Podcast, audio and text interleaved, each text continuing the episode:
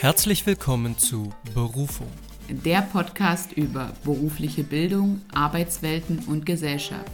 Von und mit Franziska Spenner und Benjamin Schwarz.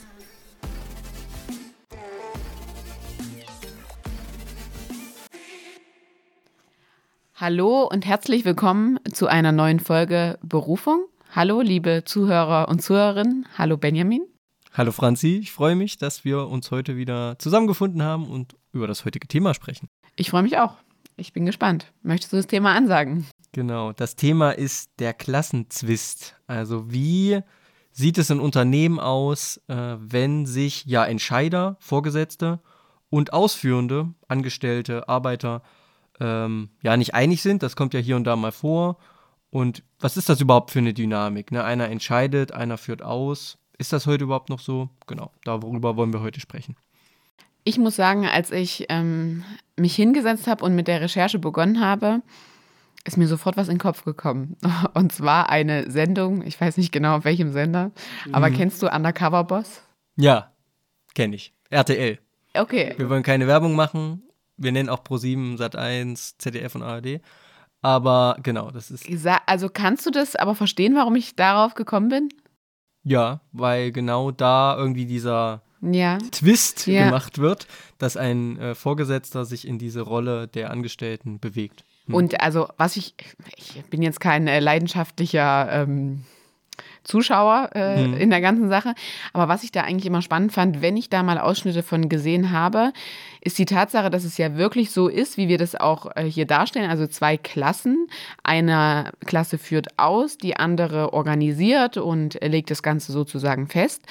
Und meistens, wenn diese organisatorische, diese oberste Komponente dann mal unten eintaucht, verändert sich, also zumindest sieht man das so und ähm, natürlich ist es auch immer viel gemacht fürs Fernsehen, aber ich denke, dass sich viele wirklich in Führungspositionen auch nicht bewusst sind, was die Arbeiter und Arbeiterinnen eigentlich leisten.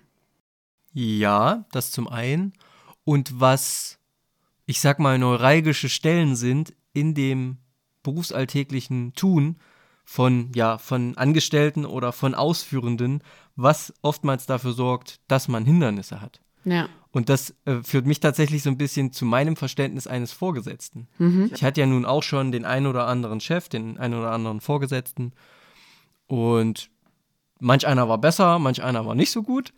Und ich bin für mich irgendwann zu dem Schluss gekommen, ähm, dass Vorgesetzte eigentlich Ermöglicher sein sollten. Mhm. Natürlich gibt es eine gewisse Hierarchie und auch eine gewisse Machtstruktur, ne, wenn jemand Vorgesetzter ist. Aber ähm, am Ende sind die Ausführenden die, die die ähm, Arbeit erbringen. Also muss ich doch als planerischer Vorgesetzter, ne, also es wird ja auch als dispositive Tätigkeit bezeichnet, im Gegensatz zur exekutiven Tätigkeit, zur ausführenden, äh, muss ich ja als Planer alle Parameter schaffen, alle Randbedingungen, damit die Ausführenden so gut und effizient wie möglich ausführen können. Mhm. Und daran, meine ich, misst sich auch ein guter Vorgesetzter. Also ja, auf jeden Fall.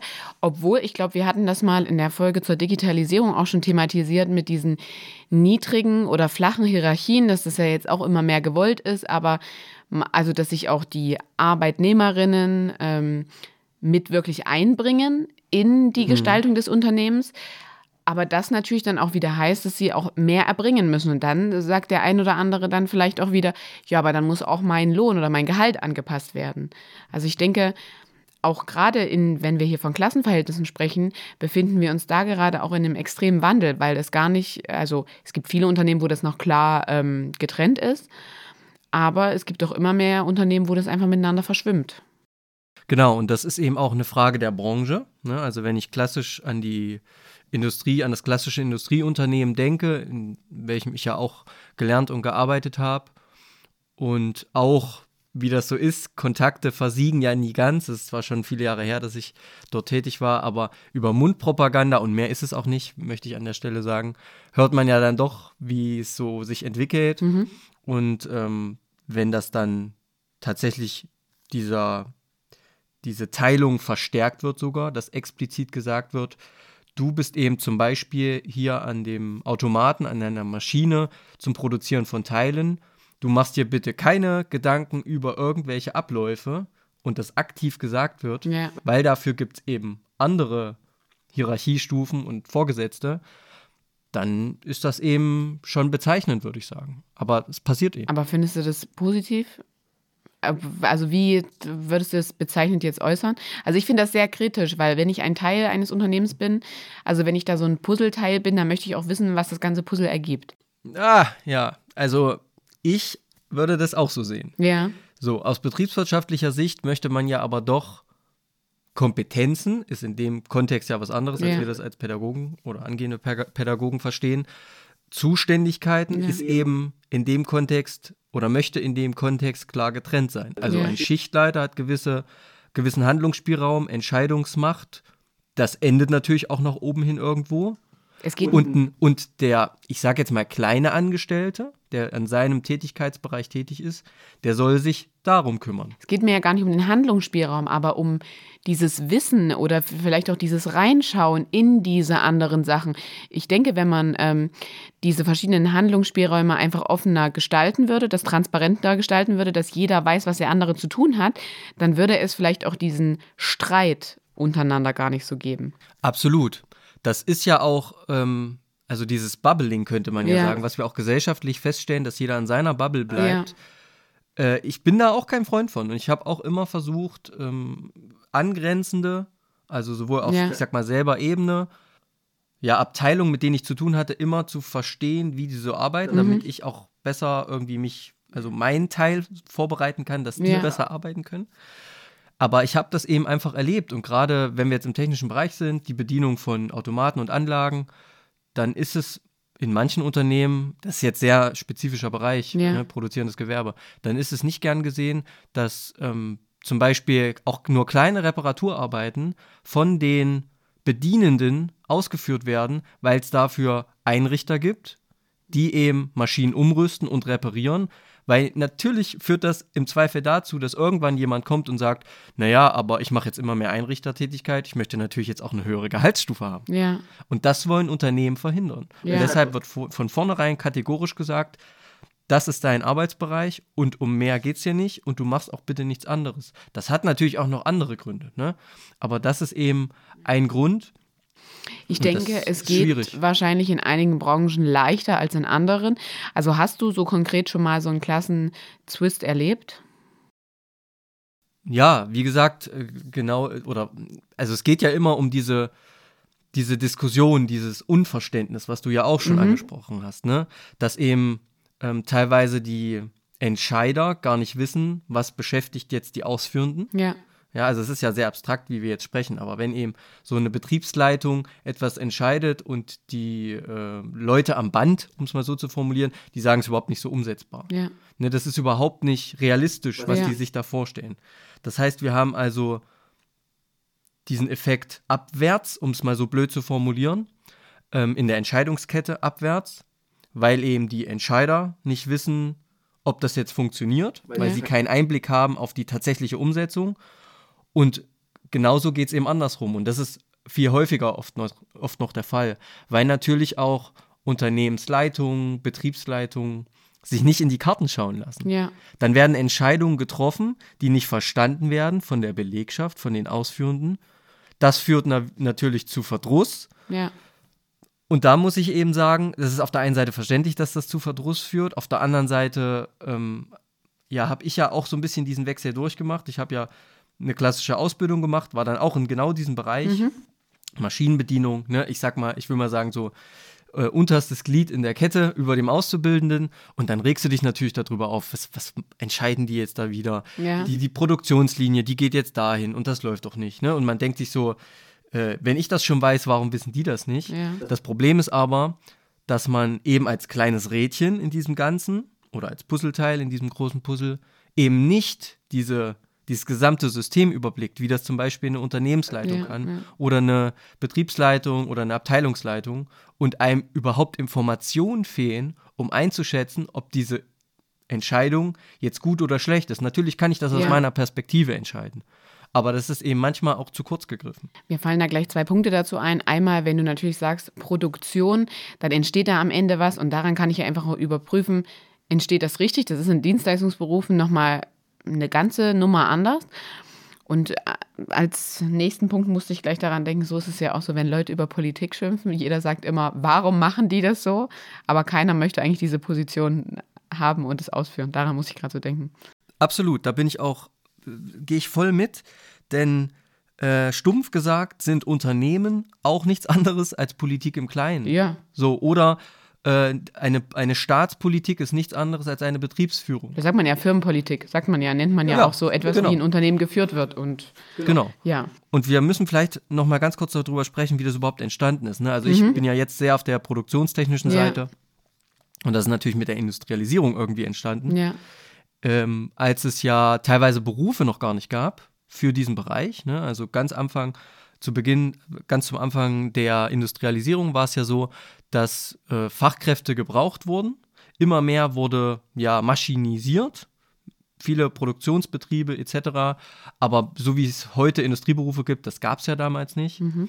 Äh, also da, wurden, da wurde viel ähm, abgegriffen aus dem Handwerk damals. Da gab es ja auch so, ne, fand das Handwerk damals auch nicht so toll. Und äh, dadurch entwickelte sich eben diese, ja, Zweiklassengesellschaft, könnte man sagen, derer, die eben zum Beispiel Produkte produziert haben, Tätigkeiten ausgeführt haben und derer, die das entschieden haben, geplant haben, organisiert haben.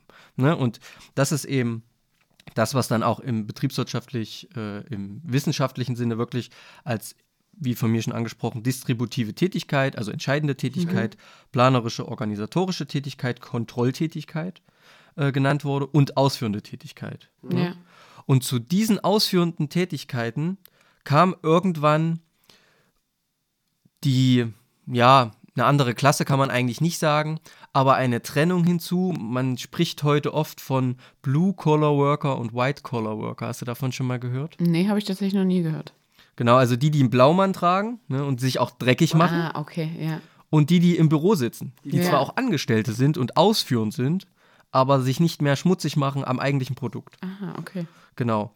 Und da das ja alles, wie gerade erläutert, so aus diesem industriellen Kontext herrührt, glaube ich, ist diese krasse Hierarchisierung, wenn es dieses Wort gibt, also diese. Wir wissen, was du meinst, glaube genau, ich. Also ich dieses, weiß es.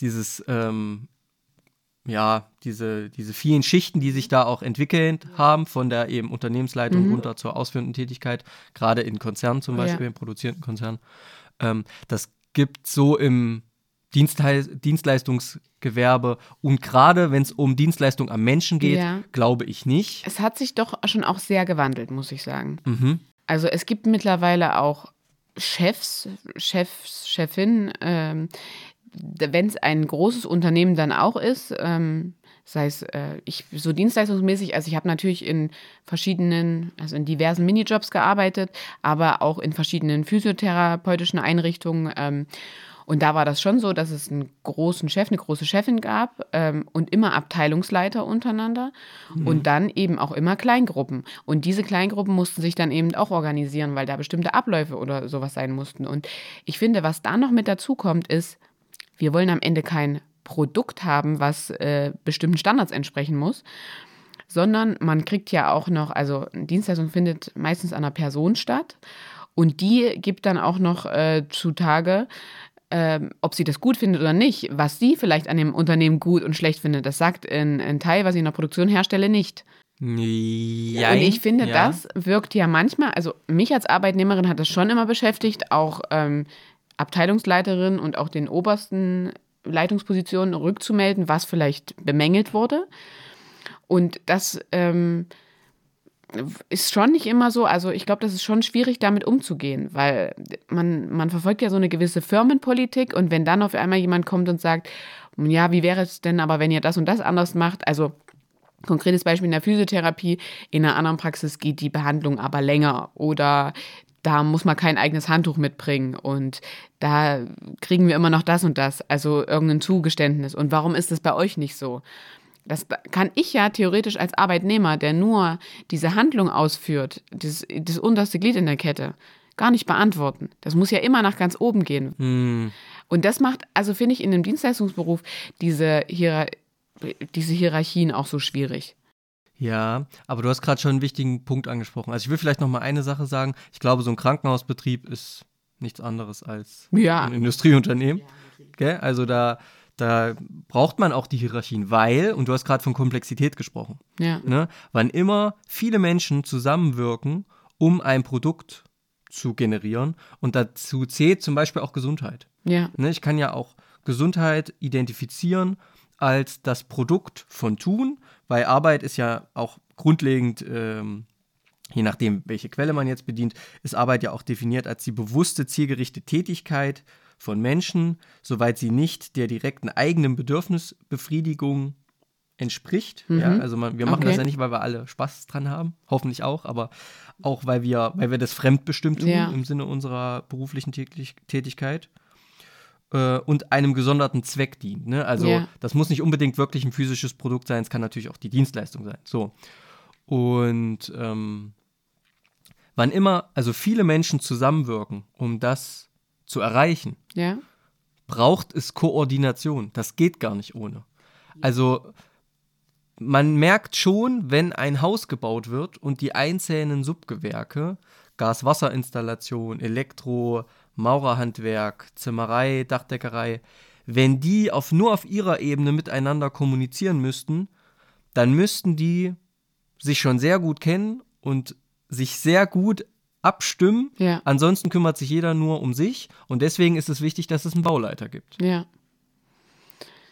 Das ist natürlich, also das war jetzt auch wieder ein guter Vergleich, aber ich möchte trotzdem nochmal auf die Dienstleistung zurückkommen, dass gerade so in Haie-Berufen du, das ist ja nicht so, dass ich eine bestimmte Tätigkeit erbringe, äh, an eine bestimmte Maschine bediene und die das dann für mich ausführt, sondern es hat auch jeder einen ganz anderen Therapieansatz, ein therapeutisches, wie er sich eben um Menschen kümmert. Ähm, und da merkt man schon immer relativ schnell in Unternehmen, der eine macht eben das, der andere macht das. Und ich finde, da muss auch konkret, wie das jedes große Unternehmen hat, müsste, es, müsste jedes kleinste Unternehmen, egal wie viele Angestellte, ein Leitbild haben, nach dem alle streben müssten.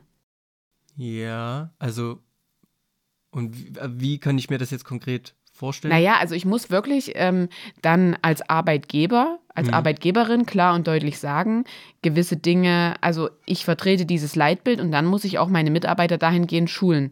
Weil man kann ja davon ausgehen, jeder hat ja irgendwo eine andere Ausbildung genossen, auch wenn das staatlich anerkannt ist und gleich ist. Hm. Aber also das ist so wirklich das, was mir in den Dienstleistungsberufen auffällt. Aber jeder macht es ein bisschen anders.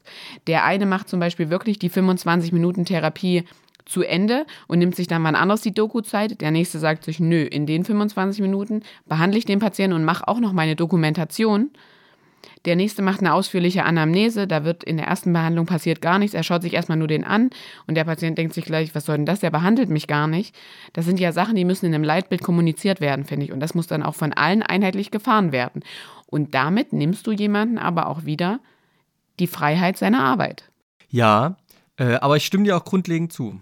Ich habe ja auch in Unternehmen gearbeitet, die verhältnismäßig groß waren und habe aber erlebt, ähm, dass einerseits gewisse Strukturen vorgegeben waren und andererseits in anderen Unternehmen oder in einem anderen Unternehmen das aber nicht so war. Ne? Im Prinzip das, was du jetzt als Leitbild beschreibst, das ist ja nichts anderes als die Organisation der Arbeitsprozesse. Und das muss, finde ich, auch vorgegeben werden. Also wenn ein Behandlungstermin 25 Minuten dauert, dann mag das vielleicht noch in Ordnung sein, würde ich jetzt sagen, wenn die erste Behandlung auch der Anamnese dient und erstmal das Krankheitsbild für den behandelnden Physiotherapeuten, die Physiotherapeutin erstmal ergründet werden muss. Okay, wie gehe ich jetzt damit um? Natürlich verschreibt der Arzt, ne, als anweisende, Ja. äh, als Entscheider ja könnte genau, man fast der kommt sagen. ja nochmal mit dazu, das stimmt. So, aber wie das dann umgesetzt wird, und das weißt du wahrscheinlich besser als ich, äh, so ein Arzt ist natürlich, was physiotherapeutische Behandlung angeht, auch nicht umfassend ausgebildet. Ja. Und oftmals weiß eine Physiotherapeutin dann qua ihrer Erfahrung einfach besser, vielleicht mit dem Krankheitsbild umzugehen. Sie hat auch viel länger Kontakt mit dem Patienten, mit der Patientin. Das, ist ja auch ein großer Unterschied. Genau, und handelt dann ein bisschen alternativ, so. Ähm, aber so gewisse Strukturen muss man eben vorgeben. Aber Unternehmen scheuen sich da vor, was meine Erfahrung ist. Die scheuen sich da ganz gerne vor, weil das natürlich Aufwand ist. Ja. Ich muss dann fixe Strukturen schaffen, Arbeitsabläufe, die muss ich festlegen. Ich brauche ein Qualitätsmanagement-Handbuch und all so eine Geschichten. Ne? Also wenn ich jetzt wieder bei größeren Unternehmen bin, die kleine Praxis wird das jetzt nicht machen, die wird jetzt nicht ISO 9001 zertifiziert sein und wird jetzt schauen, dass sie alles, all ihre Prozesse ähm, festhält. Aber, Aber größere Unternehmen ähm, sollten das schon machen, scheuen sich manchmal aber eben davor. Und da muss ich aber sagen, das ist auch Eigennutz. Also auch Unternehmen müssen das aus Eigennutz tun, ja. weil wenn ich eine feste Struktur und Systematik habe, die auch funktioniert und sich etabliert hat, dann ist natürlich auch jeder Angestellte viel einfacher zu ersetzen, genau. weil die Schnittstellen viel klarer sind. Ja. Und wenn jeder einfach sein Süppchen kocht, wie er ja. das immer macht, und irgendeine, das fängt schon mit Ordnerablage ab, äh, an. Äh, wenn irgendwelche Kundendaten, äh, Vertragsdokumente, Vertriebsdokumente irgendwie abgelegt sind, ja und der Kollege geht oder ist nur im Urlaub, dann ist da schon Tohu Wabohu. Das, ja. Aus, rein aus strukturellen Gründen sollten Unternehmen eigentlich ja gewillt sein, Strukturen zu schaffen. Aber da sieht man, also das ist ja offensichtlich, dass genau diese Strukturen die Wurzel des Übels sind. Also da beginnt der Streit zu keimen zwischen diesen beiden Klassen. Mhm. Aber andererseits ermöglicht es auch das, was heute viele Leute auch wollen und sich auch von Arbeitgebern wünschen, eben eine gewisse Freiheit. Ähm, das einzubringen, was ich an Ressourcen besonders gut habe, auch wenn das jetzt nicht zwangsläufig in meine, in meine Berufsbezeichnung, in meine Berufsbeschreibung passt, die ich mache, aber dafür kann ich mich da einbringen und da einbringen. Dann mache ich mich einerseits wieder unerlässlich. Das gibt natürlich auch ein positives Gefühl. Also ich finde, man kann hier auch von zwei Seiten drauf schauen. Von einer Seite her, ähm, wie man Konflikte vermeiden kann. Das könnte man mit einer größeren Struktur. Und von der anderen Seite her, wenn man die Struktur nicht hat, kann man eben Freiheit ermöglichen. Das bringt aber auch Konflikte mit sich. Absolut, aber da müssen wir uns die Frage stellen, ähm, wenn ich solche verschiedenen Führungsstile auch nutzen möchte. Ne? Also wir können da ja über vom Beginn vom autoritären Führungsstil ne, bis hin zum laissez-fairen Führungsstil, zwischendurch ja. irgendwie noch so ein kooperativer Führungsstil. Da müssen wir ja darüber sprechen, was für ein Produkt, was für eine Dienstleistung haben wir überhaupt? Ja. Und was für eine Qualifikation liegt bei meinen Angestellten vor? Wenn ich wieder jetzt die Produktion, wenn ich eine Produktion habe, die bandorientiert ist, also wo es ein Fließband ja. gibt, äh, und ich habe überwiegend unausgebildete, ungelernte Kräfte, dann kann ich mit einem kooperativen Führungstier oder einem laissez-faire Führungstier, funktioniert das ja sowieso ja. nicht. Technisch gibt es die der Ablauf schon gar nicht her, ja. weil das Band einfach eine gewisse Bestückung benötigt und gewisse Arbeitsschritte vorgegeben sind. Da funktioniert keine Gleitzeit beispielsweise. Auch wenn sich das mein Arbeit ja, ja, schlechter meine auf Arbeitnehmerin Fall. wünscht. Ja, da kann aber nicht jeder kommen, wann er möchte, sondern nee. da müssen sich immerhin alle einigen, die an dem Band stehen. Richtig. Und da geht es genau. wieder los. Wen genau. befürwortet man? Genau. Und hingegen kreative Tätigkeit, ne, also vielleicht eine Marketingagentur mhm. oder irgendwas in der Richtung, äh, da würde ja ein autoritärer Führungsstil, du entwickelst genau jetzt ein Konzept ähm, mit, was weiß ich, der ja. Farbgebung so und so. Ja. Das funktioniert ja in kreativen Berufen gar nicht. Ja? Also da brauche ich ja vielleicht eher kooperativen oder einen laissez-fairen Führungsstil, weil das, weil das Produkt das einfach benötigt ja. und der Prozess, um das Produkt zu fertigen, ja. Aber dafür brauche ich eben, und das ist der zweite von mir angesprochene Punkt, eine gewisse Qualifikation von. Fachkräften. Wenn ich also gut ausgebildete Leute habe, ne, ich, also für mich ist so die IT-Branche so ein, ja. so ein Beispiel. Die Leute sind, ähm, was ich so kenne, die sind ähm, oftmals, ist es ein kreativer Prozess. Ja. Programmieren, wenn wir jetzt wirklich über das Programmieren sprechen, ähm, ist ein kreativer Prozess und die sind, ja, weiß ich gar nicht, die sind nicht alle 0815, also niemand ist 0815, aber dieses klassische 9 to 5, das kenne ich irgendwie aus dieser Programmiergeschichte gar Kenn nicht. Kenne ich auch nicht, genau. Die ja, würde ich auch ja, so sagen. die haben so ihr wirklich ihre, ihre eigene Denkweise, die sie auch brauchen. Ähm, die machen das jetzt, stellen das fertig, sind da irgendwie hinterher. Genau, und machen das auch noch bis 2 Uhr ja, nachts vielleicht ja, oder so. Ne? Und da würde sowas, äh, ne, würde es vielleicht gar nicht funktionieren. Klar ist auch jeder anders. Ne? Dafür ne? also, wäre ich nicht gemacht. Da, klar ist jeder auch anders. Also manch einer bevorzugt das. Ich mag das auch ganz gern, wenn ich ähm, so gewisse, für mich einfach Arbeitszeiten habe, die es gibt. Mhm. So, ähm, aber so eine klare Anweisungstätigkeit, ja, Hat auch Vorteile, ist auch mal ganz schön, aber würde ich hat- jetzt nicht auf Dauer Ich, bevorzugen. also ich glaube, wir können hier schon mal festhalten, es hat nichts nur Vorteile und nichts nur Nachteile, wie bei jeder Sache, wo wir gefühlt drüber sprechen. Ähm, was ich aber gerne noch sagen möchte, ist, wenn du sagst kooperativer Führungsstil, Mhm. Darfst dir alles ein bisschen frei einteilen, hast dann aber auch vielleicht mehr Verantwortung, weil bis zum Stichtag muss das Projekt doch fertig haben. genau, das gehört eben dazu. Und dann gehört eben auch dazu, wenn ich vom Chef meiner Chefin nicht alles vorgegeben kriege, dass ich eben auch mehr Verantwortung mir ähm, zuteil wird und so weiter und so fort. Ich mich selbst organisieren muss und so weiter.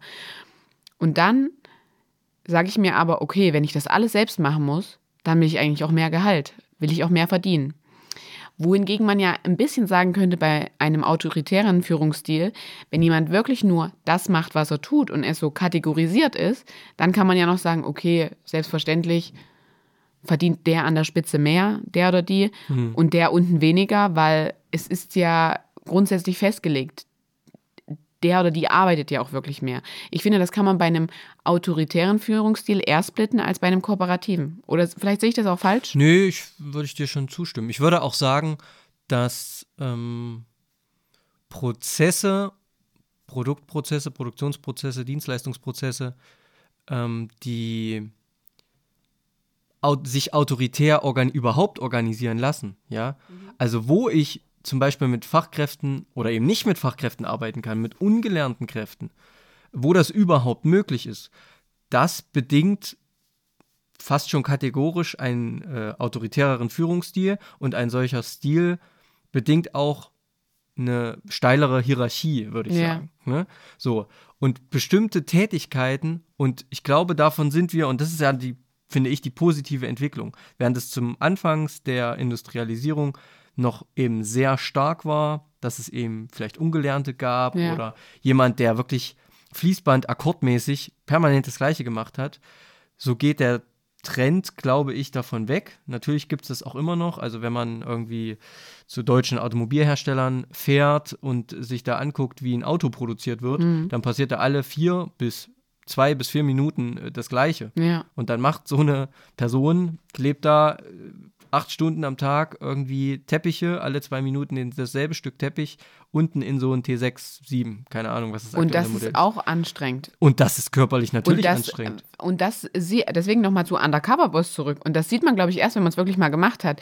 Genauso würde jemand, der eine ausführende Kraft ist, erstmal sehen, was alles auf den Schultern der Leitung ähm, Lastet, lastet. genau. Ich glaube, das ist der Punkt.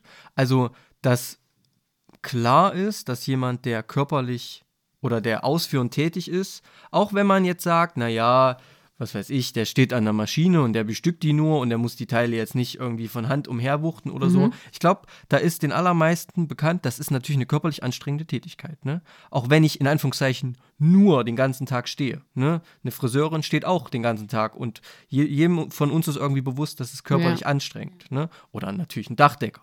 Ne? Aber äh, vielen, und dazu fehlt eben dieser Blick, das ist das, was ich vorhin äh, sagen wollte, fehlt eben der Blick nach oben, weil auch die Transparenz nicht immer da ist. Vielen ist dann vielleicht doch manchmal nicht bewusst, wie anstrengend und stressig auch so ein Job in einer Entscheidungsposition ist. Ja, auf jeden Fall. So, vielleicht nicht natürlich in dem Maße körperlich wie im produzierenden Bereich, im ausführenden Bereich.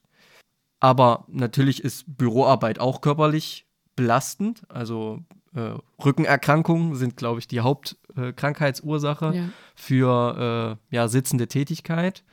Aber natürlich auch psychisch.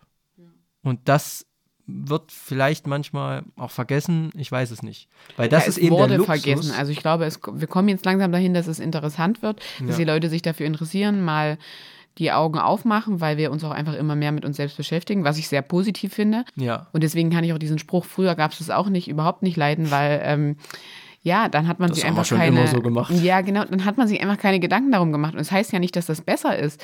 Also wie viele Leute sind denn auch unzufrieden ähm, im Alter irgendwann? Und das möchte man ja nicht sein. Also nur mal, um da kurz drauf zu reagieren. absolut. Da kann Aber man jetzt den Bogen weit spannen, aber das gehört hier jetzt nicht her. Ich will den einen Satz von ihm noch ganz kurz sagen.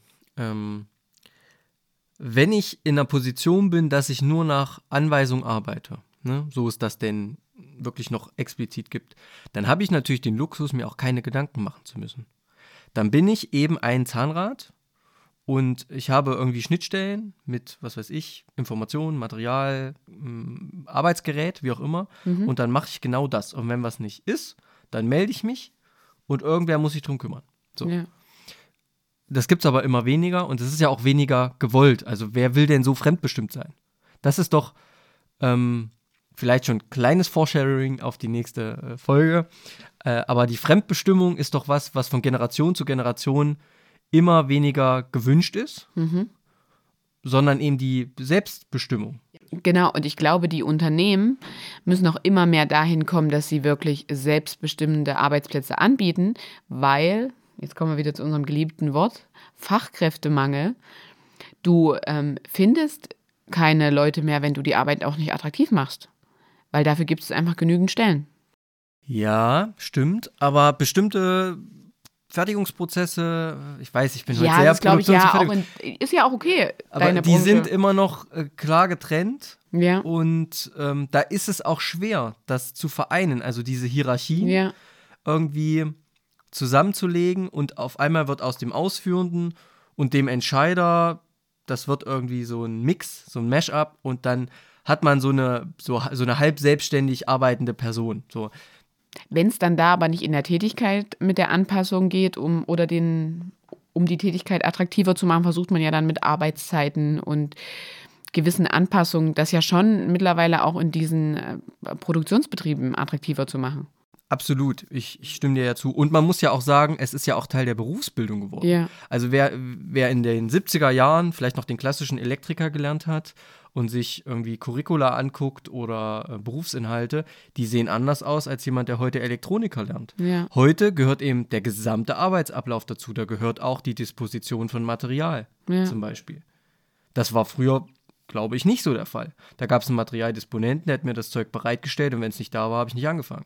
Ja, So, und heute Mhm. ist es, ist es schon so, dass man, dass man den Arbeitsbereich, den Tätigkeitsbereich erweitert und eben nicht nur ich anfangen kann, wenn eben alles da ist, sondern dann muss ich eben auch gucken, okay, warum, wo ist, wo ist das Material jetzt? Wie komme ich da jetzt ran vielleicht? Ne? Also ich muss jetzt nicht beim Lieferanten vielleicht anrufen und so, aber bestimmte Tätigkeiten gehen dann schon in den Arbeitsbereich der Ausführenden über.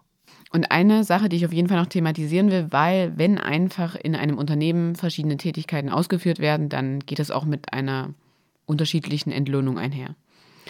Glaubst du, dass das auch mit ein Grund ist, warum es halt diesen, diesen Twist gibt? Dass die Entscheider mehr verdienen als die Ausführenden. Ja. Ja, da ist.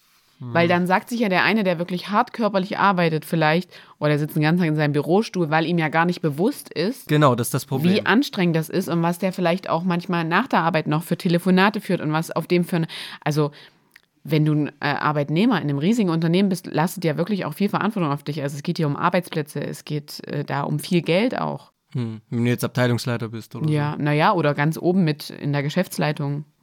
so. Ja, absolut. Also Ja. den. Aber natürlich, Abteilungsleitung ist ein gutes Beispiel, weil die ähm, führen ja meistens die Tätigkeit auch aus, die die anderen Arbeiter, Arbeiterinnen ausführen, aber koordinieren das Ganze noch mit. Nö, sehe ich nicht so. Kenne ich nicht so. Kennst du nicht so? Nö, Abteilungsleiter äh, ist rein äh, disziplinarisch, fachlicher Vorgesetzter. Nee, kenne ich, kenn ich gar nicht so. der- Also, also höchstens, wenn mal richtig Not am Mann ist, ne? So der. das kenne ich aus Dienstleistungsberufen zum Beispiel gar nichts. Ah, okay. Die haben Abminderungsstunden, zwei, drei die Woche, um vielleicht einen Dienstplan zu koordinieren oder was, eine interne Okay. Weiterbildung vorzubereiten. Aber ansonsten arbeiten die normal an den Personen. Ja, das äh, zeigt auch, wie wir vielleicht darauf blicken, weil in deinem Beispiel wird das eine Person sein, die sich von unten auf jeden Fall hochentwickelt hat, vielleicht eine Weiterbildung gemacht hat und dann in diese Position gekommen ist. Die kommt also aus dieser exekutiven Tätigkeit, ne, Ja. denke ich. Und bei mir, wie gesagt, ich bin heute sehr im un äh, unternehmerischen, äh, industriellen Kontext. Da ist der Abteilungsleiter, der verantwortlich ist für 40, 50 Leute und da Produktionsprozesse koordiniert. Das ist eben auch jemand, der ähm, akademischen Studium gemacht hat. Vielleicht. Oder mindestens dann vielleicht einen Techniker hat oder so. Ich komme mal jetzt wieder hin. Akademisches, also er hat ein Studium gemacht. Hm. Damit äh, bekommt man in gewissen Unternehmen einfach schon mal mehr Geld, ähm, wenn man eine berufliche Ausbildung oder ein Studium gemacht hat. Das ist in der Physiotherapie tatsächlich immer so gewesen, dass Leute, die Physiotherapie studiert haben, einfach mehr Geld bekommen haben. Von Anfang an in ihrem Arbeitsvertrag festgelegt. Und jetzt kommt es ja darauf an, ich finde es ungerecht, wenn sie ein und dieselbe Tätigkeit machen wie ein Physiotherapeut, der diesen Beruf gelernt hat.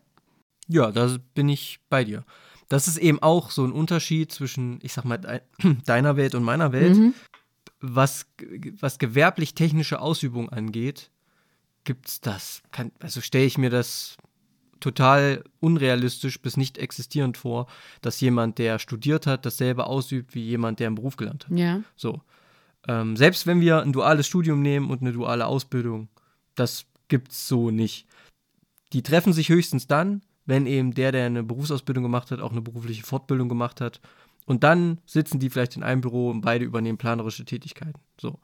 Ähm, bei euch gibt es das aber. Ja. Weil eben dieser Dualismus existiert, dass eben jemand zum Beispiel Sozialpädagogik studiert hat, soziale Arbeit, so wie du, mhm. gleichzeitig aber auch Erzieher ist und in derselben Kita ähm, dieselbe Tätigkeit ausübt, ähm, verdient man dann, verdient dann der studierte Sozialpädagoge mehr? Ich glaube nicht. Doch, zumeist verdienen die mehr. Also wirklich, das ist einfach dann tariflich angepasst. Äh, die, die kriegen da mehr Geld.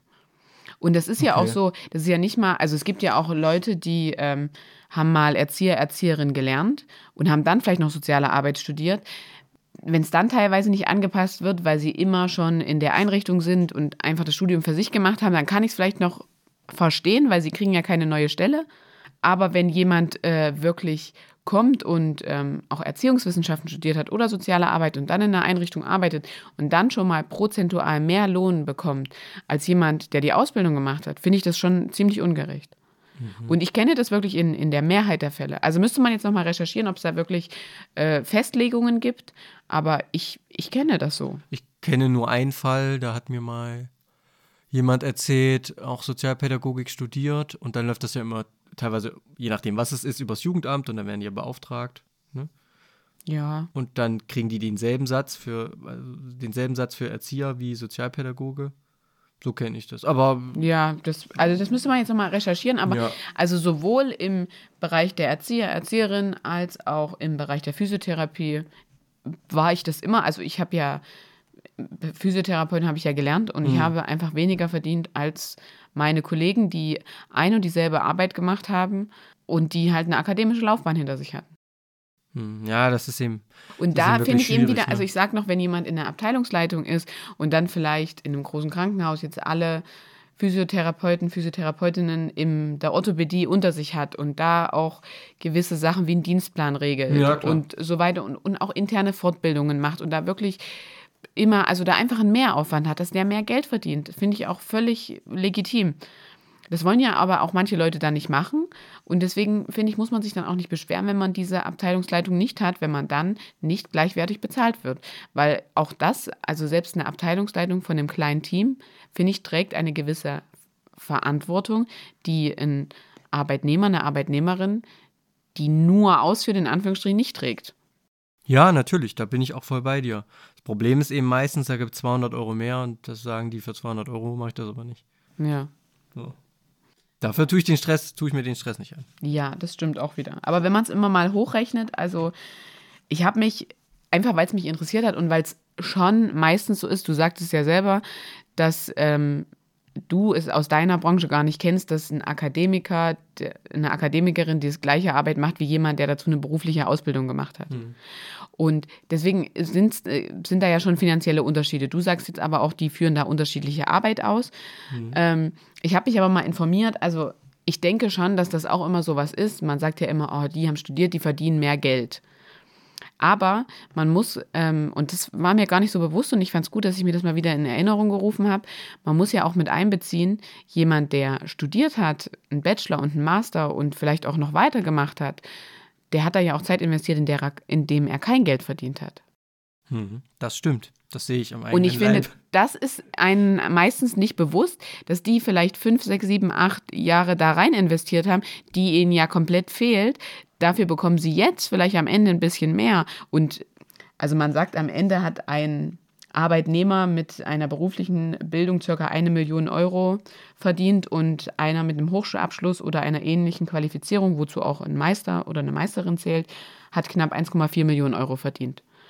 Das sind, man sagt, das ist ja nicht viel mehr, sind nur 400.000, aber ich finde. Das sind 40 Prozent mehr, ne? Ja, ja, ich finde, also ich fand das witzig also in dem die genauen, Artikel. genauen Zahlen sind so 300.000 Euro mehr. Das war ähm, eine IHK-Studie tatsächlich und das wurde im Spiegel im Februar 2020 veröffentlicht und dann heißt es halt, das macht sich halt erst am Ende des ähm, Gewerbslebens ersichtlich und es ist ja gar nicht so viel mehr und dann dachte ich mir, ja, finde schon ganz schön viel. Hm. Aber ich möchte jetzt trotzdem nicht dazu aufrufen, dass man sagt, es soll dann jeder studieren, damit er jetzt ähm, mehr Geld in einem Unternehmen verdient. Aber man muss sich einfach bewusst sein, dass eben bestimmte Arbeitnehmer auch unterschiedlich entlohnt werden.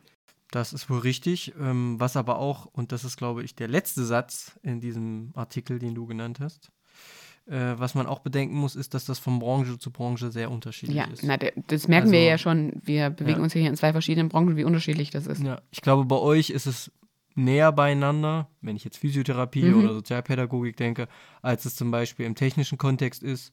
Und wenn ich da mal zugrunde lege, jemand hat meinetwegen ähm, ist 18, hat Abitur gemacht oder ist 16, macht eine Ausbildung, der ist mit 21, 22 fertig und tritt dann ins äh, Berufsleben ein mit 22 und jemand, der eben mit 18 drei Jahre studiert, ist auch 21.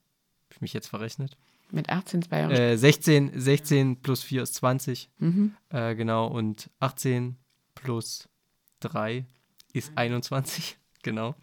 Ähm, das heißt, das nimmt sich auf ein, zwei Jahre, nimmt sich das nichts. Aber der mit dem BA-Abschluss, der wird im Berufseinstieg schon deutlich mehr verdienen als der mit dem Berufsabschluss. Und da glaube ich nicht, dass das nur auf äh, 40 Prozent rausläuft. Hm, müsste man, müsste man mal rechnen.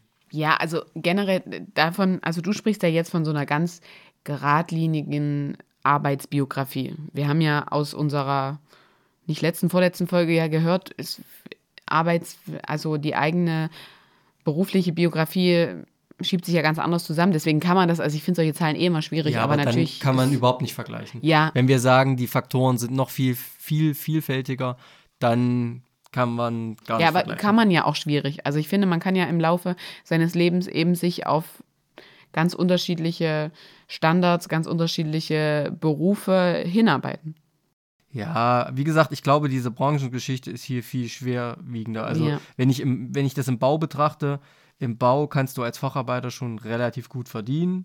Wenn du aber Architektur studierst, dann musst du erstmal bis Mitte 30 arbeiten und dir einen Ruf erarbeiten, ehe du annähernd gutes Geld verdienst.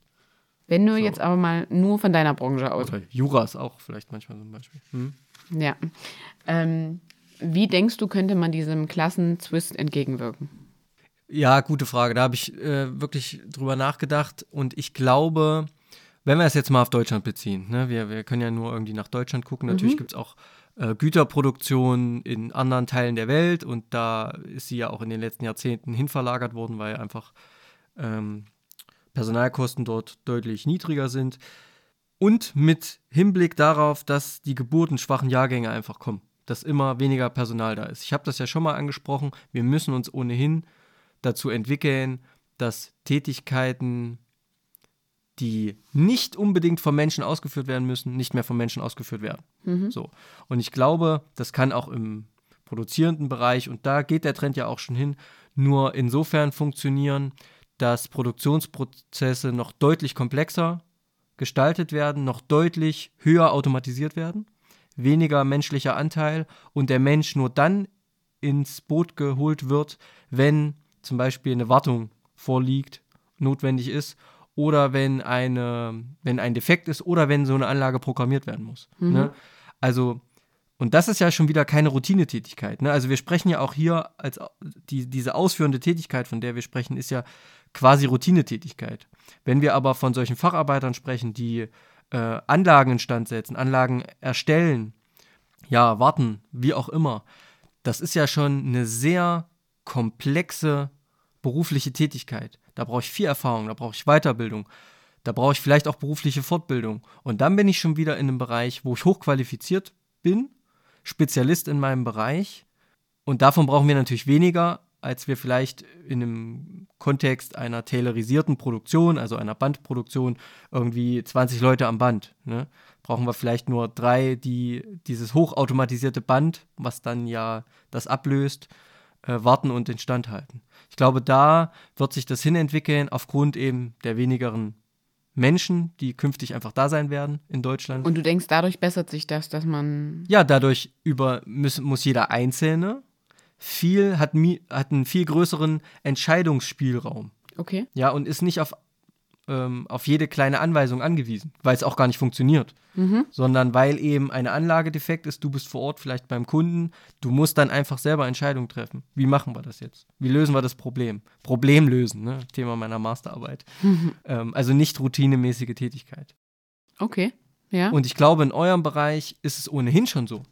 Ich glaube, jemand, der mit Kindern arbeitet oder der an Kranken arbeitet, der kann nicht einfach nur nach Anweisungen. Also da gab es das, glaube ich, nie in diesem ja, Kontext. Also das ja, aber das, was ich vorhin schon mal angesprochen habe, also ich denke schon, jede Einrichtung, egal welche Tätigkeit sie ausführt, man muss nicht unbedingt Leitbild nennen, aber irgendwo so ein Grundsatz, nach dem man arbeitet, auf dem man sich beruft, dass jeder weiß, was habe ich zu tun, was ist vielleicht Aufgabe des anderen, dass man das natürlich im Krankheitsfall oder und so weiter dann auch überträgt. Mhm. Ähm, und dadurch, wenn ich das wirklich einheitlich festlege, dass ich dann auch sage, ihr macht ein und dieselbe Tätigkeit, dann bekommt ihr auch ein und dasselbe Geld, egal welcher Abschluss.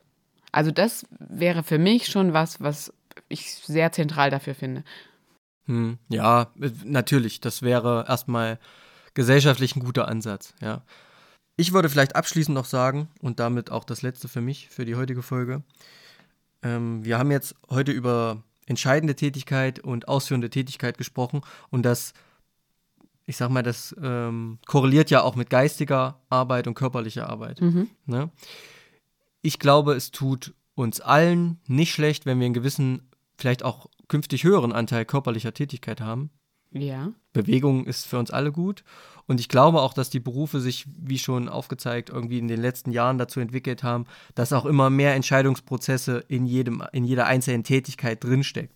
So, weil sonst, also, ne, wär, wirst ja nur ramdösig, wenn du den ganzen ja. Tag nur nach Schema F arbeitest. Genau. Und ich glaube, das ist eben so ein Weg, dass auch wieder mehr, vielleicht mehr körperliche, zumutbare Tätigkeit im Bürotätigkeiten zum Beispiel integriert werden. Ja, und du hast es gerade als Schema F betitelt. Ähm, genau das Gleiche, wie du es vorhin gesagt hast. Da würden jetzt vielleicht andere Generationen vor uns sagen, ja, das habe ich auch 40 Jahre lang gemacht. Ja. Das war mein normales Erwerbsleben. Aber ich glaube, junge Leute kann man davon heute nicht mehr überzeugen. Und genau darum soll es ja auch in unserer nächsten Folge gehen. Wir wollen uns ähm, mit der Generation Z beschäftigen und vor allem damit, wie Sie vielleicht auf die Arbeitswelt von heute blicken. Und ich finde, das schließt sehr schön an dieses Thema von heute an. Also grundsätzlich können wir nochmal festhalten, es wird sich etwas ändern, es sollte sich auch etwas ändern, aber es gibt immer zwei Seiten. Wenn ich vielleicht eine strikte Hierarchie fahre, dann schränke ich natürlich die Freiheit der Arbeitnehmer, Arbeitnehmerin ein. Wenn ich es andersrum mache, dann muss ich eben auch damit konfrontiert werden, dass meine Arbeitnehmer ähm, mir eben auch manchmal Gegenwehr bieten. Ja und vielleicht auch was nutzen. ändern wollen, ja. ihre Freiheit auch nutzen. Aber grundsätzlich denke ich, wenn man in guten Austausch ist, Kommunikation ist der Schlüssel zu ganz vielem, denke ich, kann man da auch viel regeln. Und äh, ich bin gespannt auf die nächste Folge, wenn wir uns dann mit einer anderen Generation befassen, wie die auch kommunizieren, wie, was die sich auch so vorstellen. Ja, bin ich auch gespannt. Ja, genau. und freue mich schon auf die nächste Woche. Genau. Vielen Dank fürs Zuhören, liebe Zuhörerinnen und Zuhörer. Vielen Dank, ja. Franzi. Schön, dass wir es wieder geschafft haben und wir hören uns nächste Woche. Bis zur nächsten Woche. Ciao. Tschüss.